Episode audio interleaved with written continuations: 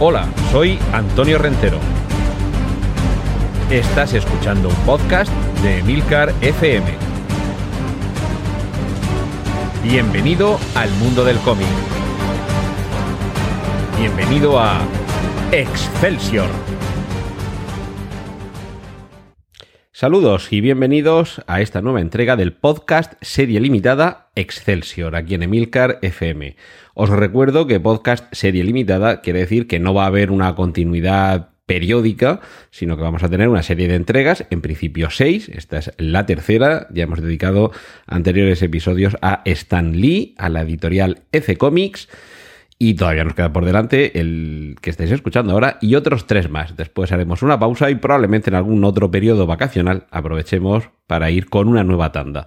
Pero ya digo, estos son podcasts autoconclusivos, monográficos y que no se continúan de unos a otros. ¿Y de qué vamos a hablar hoy? La semana pasada, o hace 15 días, o hace un ratito, según cuando lo hayáis escuchado. Pero bueno, en el segundo episodio estábamos hablando de la editorial EC Comics. Uno de sus títulos seguramente más populares es Tales from the Crypt. Las historias de la cripta que han aterrorizado a generaciones de lectores, pero también de autores de cómics, de películas, de series de televisión, de videojuegos.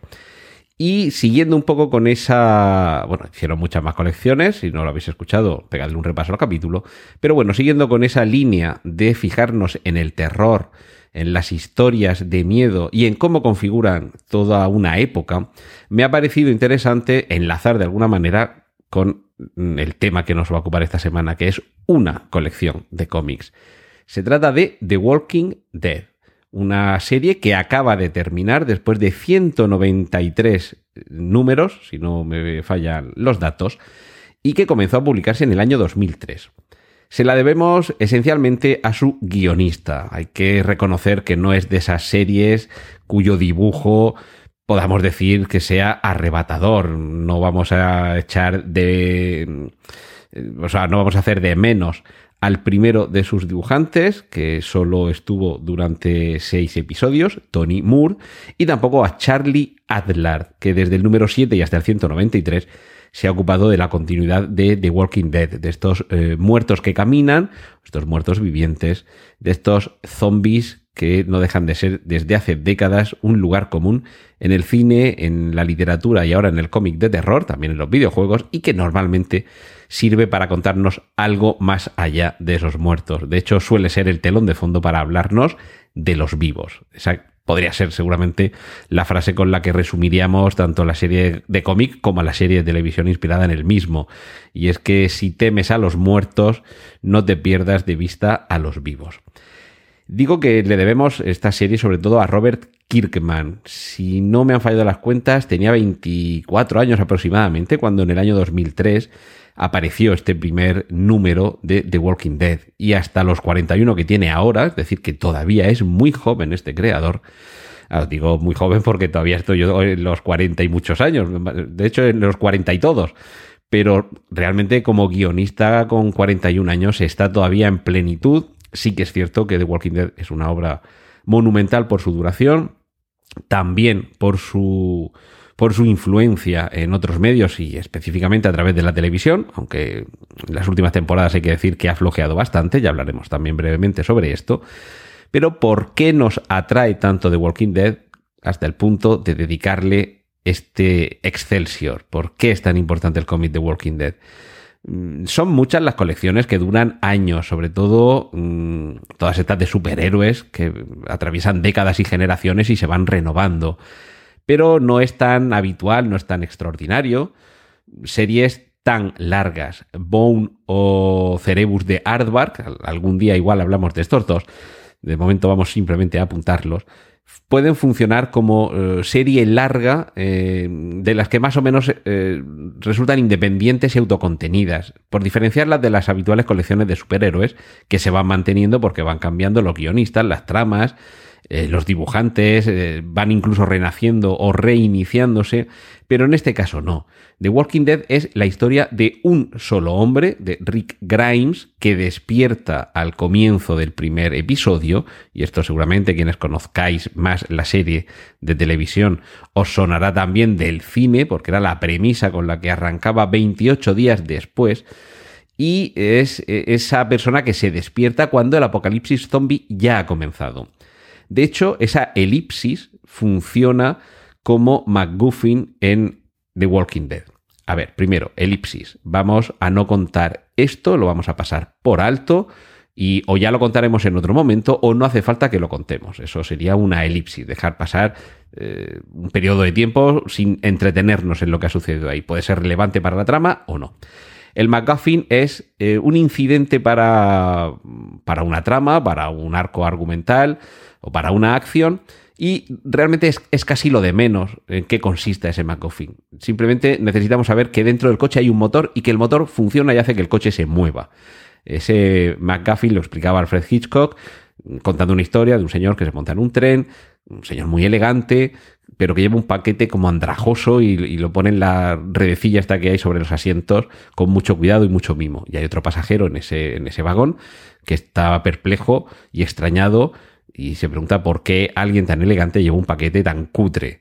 Y además eh, lo guarda y lo cuida con tanto cuidado, con tanto esmero. Le pregunta, oiga, señor, disculpe la curiosidad, pero ¿qué hay en ese paquete? Y el, el, propietario del paquete mira y dice, ah, eso, es un McGuffin. Y ahí queda la cosa. Y claro, el otro, esa explicación evidentemente no le vale. Y al cabo de un rato le vuelvo a preguntar, eh, disculpe de nuevo que me entrometa y que me muestre tan curioso, pero ¿qué es un McGuffin? Y con toda naturalidad dice, un McGuffin sirve para cazar leones en las tierras altas de Escocia.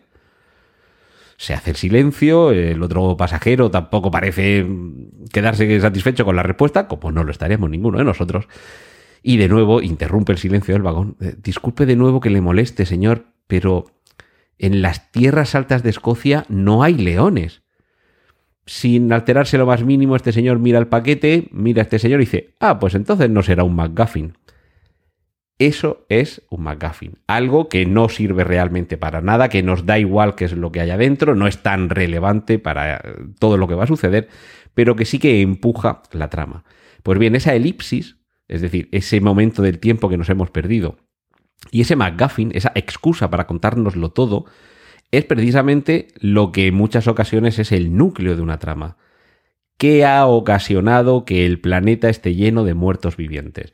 No solo no se nos cuentan 193 números, sino que además Robert Kirkman dice que aunque él tiene una idea, no la va a contar nunca. Nos vamos a quedar sin saber por qué los muertos caminan. Y por eso os decía que las historias de zombies en el cine, en los videojuegos, en la serie de televisión, y ahora en el cómic, sobre todo en este cómic tan, tan relevante, con, con tanta difusión, realmente nos sirve para contar historias de seres humanos. Los muertos, normalmente, en algún caso sí, no son el protagonista de la trama, son simplemente ruido de fondo, ruido de fondo que te puede comer, matar y convertirte a ti en ruido de fondo, evidentemente. Pero lo importante es qué sucede con los vivos. Por eso también es importante que algo llamado The Walking Dead nos esté hablando sobre no los muertos que caminan, sino los vivos que huyen. Y en este caso, ya decía que todo se iniciaba con un sheriff, Rick Grimes, el protagonista, que despierta, ve que todo a su alrededor se ha quedado sumido en el caos porque los muertos se han alzado de sus tumbas y debe huir por su vida y sobre todo debe esperar sobrevivir. Lo primero será localizar a su familia.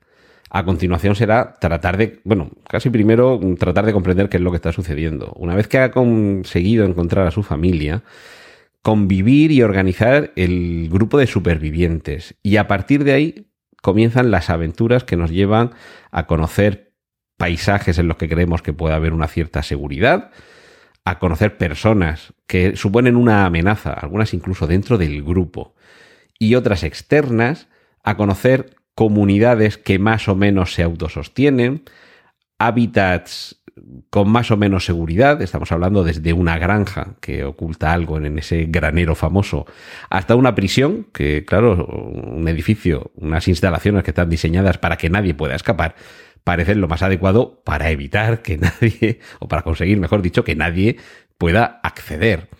Eh, seguramente todas estas tramas, esos momentos en los que pensamos ahora sí, es lo que supone de confianza tanto para el lector como para eh, los propios personajes, el tratar de acomodarse, pero siguen surgiendo los conflictos y además siguen sufriéndolos los vivos, siguen generándolos los vivos. Y aquí eh, es donde podemos hablar de la diferencia entre la serie de cómics y la serie de televisión.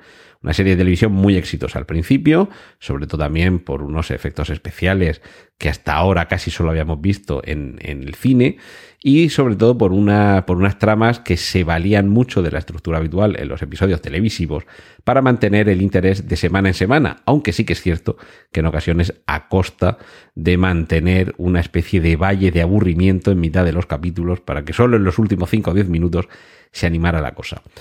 En este sentido, es precisamente a partir de este, de este momento, el momento de, en el que la trama atraviesa por la prisión, esto es casi al principio, estamos hablando a lo mejor sobre la veintena de los números, los números a partir del 15 o 20 por ahí es cuando, cuando llegan a la prisión, y aquí comienza a separarse, cosa que también ha sucedido en el caso, por ejemplo, de Juego de Tronos, el papel de la televisión. Es decir, el cómic va por un lado y la televisión comienza en la serie a cambiar algunas cosas, eh, lamentablemente para mal. Con esto quiero también establecer una diferencia. Eh, es posible que muchos no conozcáis el cómic, sabéis que existe, pero habéis conocido la serie de televisión y pensáis que el cómic no os va a ofrecer nada nuevo. Al contrario, eh, siempre se suele recurrir a ese lugar común de la novela es mejor que la película en ocasiones eh, funciona así, en otras no tanto, y con los cómics también. En este caso, al, existir diferencias tan notables, se puede disfrutar, se puede llegar a disfrutar la serie, creedme, pero es eh, muy probable que el cómic os guste incluso más, porque para empezar toma algunas decisiones mucho más arriesgadas, alguna de ellas tiene que ver con una mutilación a un personaje protagonista que sobrevive y es muy probable que la decisión de no trasladarla a la serie de televisión sea eh, por una simple comodidad de vamos a evitarnos tener que gastar en efectos especiales para que esta mutilación sobreviva con el personaje durante decenas de capítulos. Pero, como digo, encontraremos comunidades más o menos pacíficas, gobernantes de esas comunidades más o menos razonables o tiránicos, el malo por antonomasia, Negan, del que se ha abusado quizá demasiado en la serie de televisión, pero no deja de ser un villano mm, capaz de arrastrar el protagonismo de toda una temporada y desde luego de muchas docenas de números. Pero en cualquier caso, como decía al principio, el dibujo eh, crudo, mm, quizás quemático, de, Charlie Adler, tampoco es que fuera mucho más elaborado el de Tony Moore, autor, como dije, de solo los seis primeros episodios, pero ese dibujo crudo sí que está puesto muy al servicio de la historia, de una trama que nos va mostrando casi siempre lo peor y en ocasiones lo mejor del ser humano, vamos descubriendo cómo eh, asesinos, sobre todo asesinas sanguinarias, realmente tienen un origen casi inocente y descubrimos lo terrible de que esa inocencia se vea, entre comillas, pervertida hasta el punto de convertirse en eh, manejantes eh, implacables de una katana, es el caso de Michonne, por ejemplo. Pero sí que es cierto que precisamente aquí está la virtud del cómic, que sí que se ha trasladado bastante bien a la televisión, que incluso en la televisión haya personajes inéditos, que no tienen una traslación directa desde el cómic. Pero eso creo que es el, ese creo que es el elemento que ha conseguido que la serie haya llegado a 193 números con cierto éxito en cuanto a ventas, que haya sido el propio Robert Kirkman, el guionista, el que haya decidido hasta aquí llegamos, y realmente con un final mm, abrupto por, por inesperado, y, el éxito en televisión seguramente sea que se ha logrado trasladar con cierto acierto ese, ese compendio de, de, caracteres humanos que nos atrapan como lectores y como espectadores. Quizá estoy refiriéndome demasiado a la serie de televisión, pero es que es la que le ha garantizado la popularidad a esta serie de cómic, que quizá muchos ni siquiera sabían que existía y que algunos a lo mejor sabían que existía, pero gracias al éxito en televisión eh, ha llegado a un sitio como puede ser aquí España, que tiene un mercado del cómic bastante potente y que sin duda hubiera costado mucho más, no solo que llegara, sino que se mantuviera. Porque la colección, además de los eh, números eh, individuales ha tenido distintos compendios, distintas eh, colecciones en las que se reunían varios de esos ejemplares. En mi caso particular, eh, la, edición que yo tengo es la de los tomos muy gordos de, de, tapa muy dura, los que tienen alrededor de 24 ejemplares en cada uno. Acaba de salir el volumen séptimo y todavía nos queda el volumen octavo, que me imagino que a estas alturas ya con el ritmo que lleva saldrá el año que viene. Y seguramente si no fuera por el éxito de la serie televisiva, muchos no habríamos podido disfrutar de este cómic, porque los que llevamos décadas coleccionando somos sufridores de colecciones que de pronto dejan de, editarse aquí en España y por eso algunos llevamos décadas comprándolos directamente en la edición eh, americana, en la edición original, que esa si deja de salir es que ya no queda otra, no hay material original.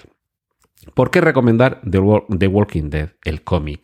Ya digo, mm, dibujo crudo, dibujo quizá un poquito esquemático, muy al servicio de una historia mm, realmente sencilla, no es excesivamente compleja, pero que atrapa desde la primera viñeta. Y ya os digo yo que lo estoy leyendo en, esos tomos recopilatorios de 24 ejemplares, os puedo decir que esos tomos mm, caen de una sentada. Es difícil manejarlos, son pesados, las muñecas se resienten, pero se pasa un fin de semana eh, alucinante leyéndolos y lo mejor es que estás deseando que termine todo para empezar desde el principio. Pocas colecciones de casi 200 ejemplares son capaces de conseguir esto y por eso esta semana quería recomendaros The Walking Dead del guionista Robert Kirkman y con los dibujos en sus seis primeros ejemplares de Tony Moore y en el resto de la colección de Charlie Adlard. Y de verdad, si solo conocéis la serie, de televisión, dadle una oportunidad a la serie de cómics porque se la merece. Hasta aquí hemos llegado en este episodio. Muchas gracias y hasta una próxima entrega de Excelsior, aquí en Emilcar FM.